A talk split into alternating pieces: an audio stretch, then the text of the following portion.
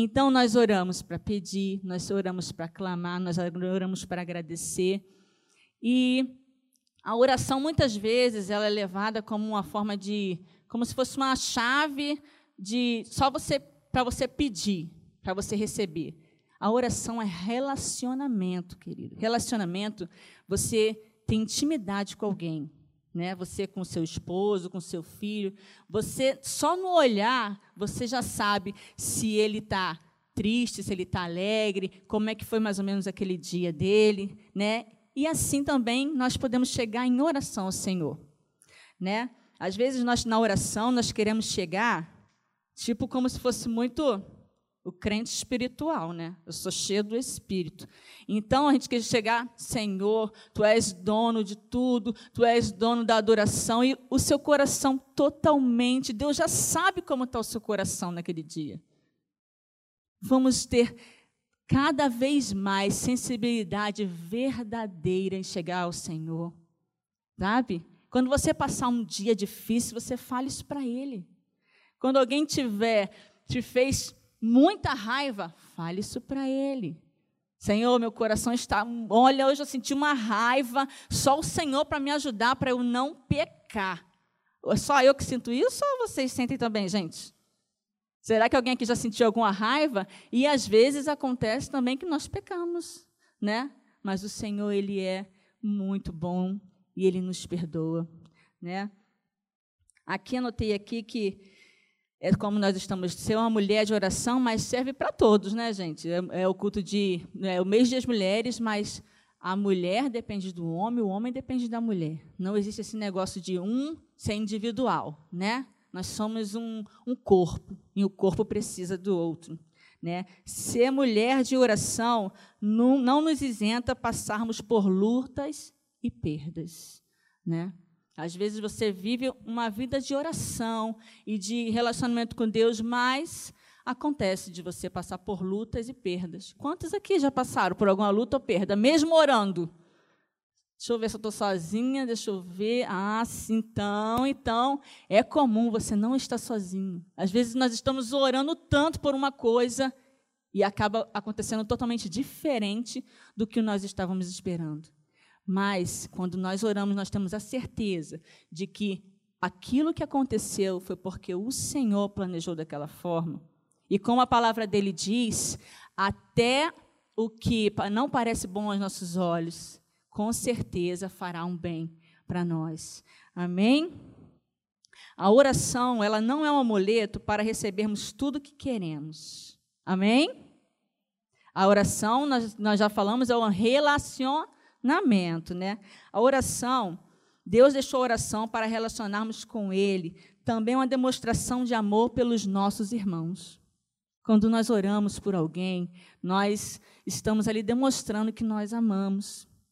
Pensa aí um pouquinho, na, só um pouquinho. Hoje, por quem você orou hoje? Pensa aí um pouquinho. Agora, pensa por quem você ora todos os dias. Essa pessoa aí é uma das que você mais ama. Sabia? Porque o seu coração sempre está queimando de oração, queimando para falar com Deus sobre aquela pessoa. Tanto seja quanto de, às vezes, por preocupação, ou quanto também porque você quer que aquela pessoa conquiste algo que você está junto ali em oração e você não esquece nenhuma vez de orar por ela. Viu que ótimo? Só que você também tem o seu vizinho. Você também tem os seus amigos de trabalho, os seus amigos da igreja, o pastor, e todas essas pessoas também precisam de oração. Eu quero é, te contar até uma coisa que eu antigamente eu orava muito só por uma coisa, só por uma coisa, só por uma coisa. E você Quanto mais você chega perto de Deus e conversa com Ele, a sua mente vai abrindo assim, ó. Vai abrindo e você vai. Você não vai se preocupando mais com aquilo que você orava direto. Você vai tendo outros horizontes. E você vai vendo quem está do seu lado, quem está lá na frente, quem está atrás.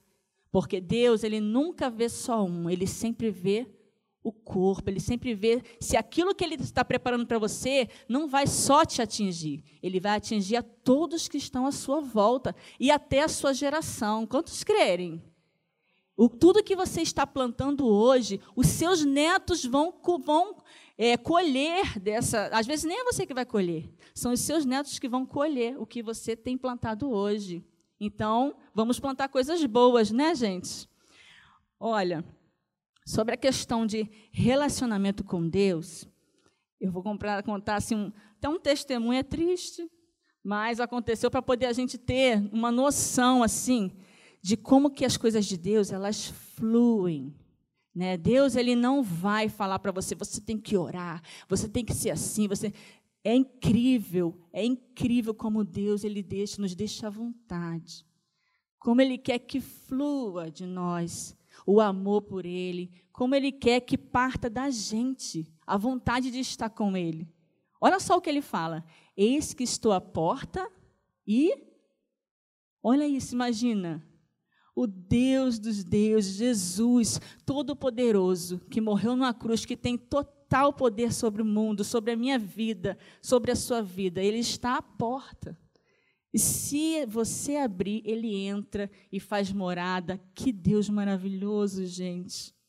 Como que em alguns evangélicos, em algumas coisas que a gente vê se pregando por aí, fala que você precisa fazer tantos sacrifícios, gente, para você conseguir agradar a Deus, para você conseguir uma bênção. Não acredite nisso, não. Deus, ele tem prazer em te abençoar, prazer. E as coisas fluem. Mas só que às vezes nós tentamos dar um jeitinho. A oração está demorando, aí vai a gente tenta dar um jeitinho. Começa a empurrar um irmão aqui para conseguir ver se vai mais rápido. Começa a mentir ali para ver se vai mais rápido né? Às vezes a gente tem isso, ainda está na nossa carne humana. E a única forma de nós não cairmos em pecado dessas formas que eu falei é você estando perto de Deus. Que você estando perto dele, você fica parecido com ele. Amém? Você pega o jeito dele falar, você pega o jeito dele agir. É uma coisa assim, aí para alguns começa a ficar, né? Fulano, se fosse comigo, duvido. E você, às vezes, é até levado como, né? É, como se fala? É bobão. Mas você sabe por que, que você suportou, por que, que você perdoou, porque você é parecido com Deus. E Deus perdoaria, Deus suportaria. E você em Deus, nós em Deus, nós suportamos, nós podemos passar todas as coisas, amém? Vamos lá o testemunho. Quando eu era pequena, meu pai ele criava galinhas, assim, né, pintinhos.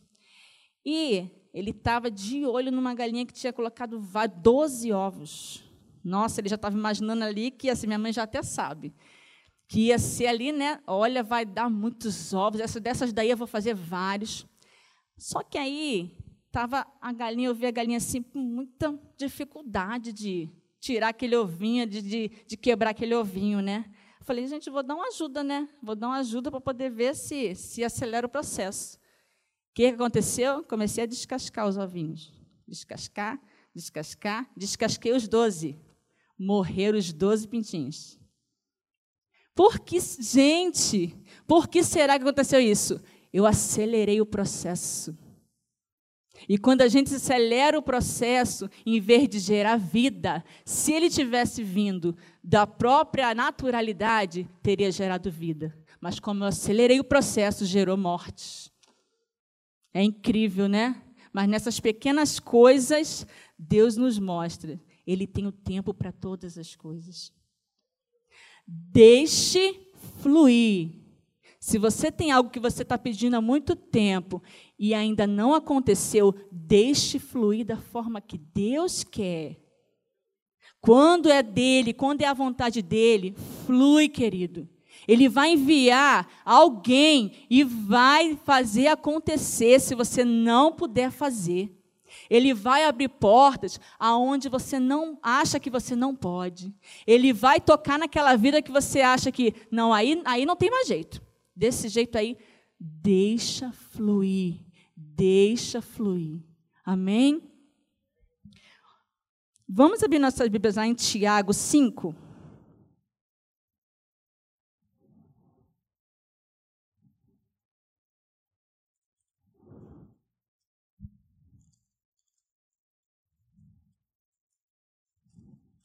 Tiago 5.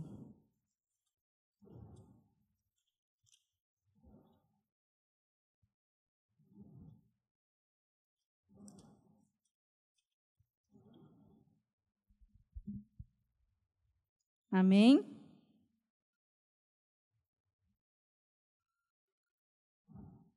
Portanto, confessem os seus pecados uns aos outros, para serem curados. A oração de um justo é poderosa e eficaz. Amém? Amém? Quantos justos nós temos hoje aqui? Todos nós somos justificados por Deus. A tua oração é poderosa e eficaz no Senhor. Amém? A oração é um dom de Deus e ela abençoa pessoas. Né? Eu tinha vários versículos aqui, mas eu acho que não vai dar tempo da gente abrir todos, né? Mas vamos abrir Mateus 7, 11.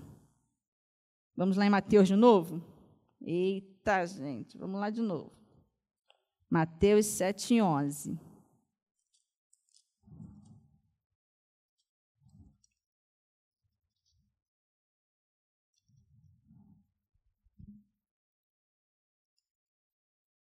Olha só esse versículo, olha só isso.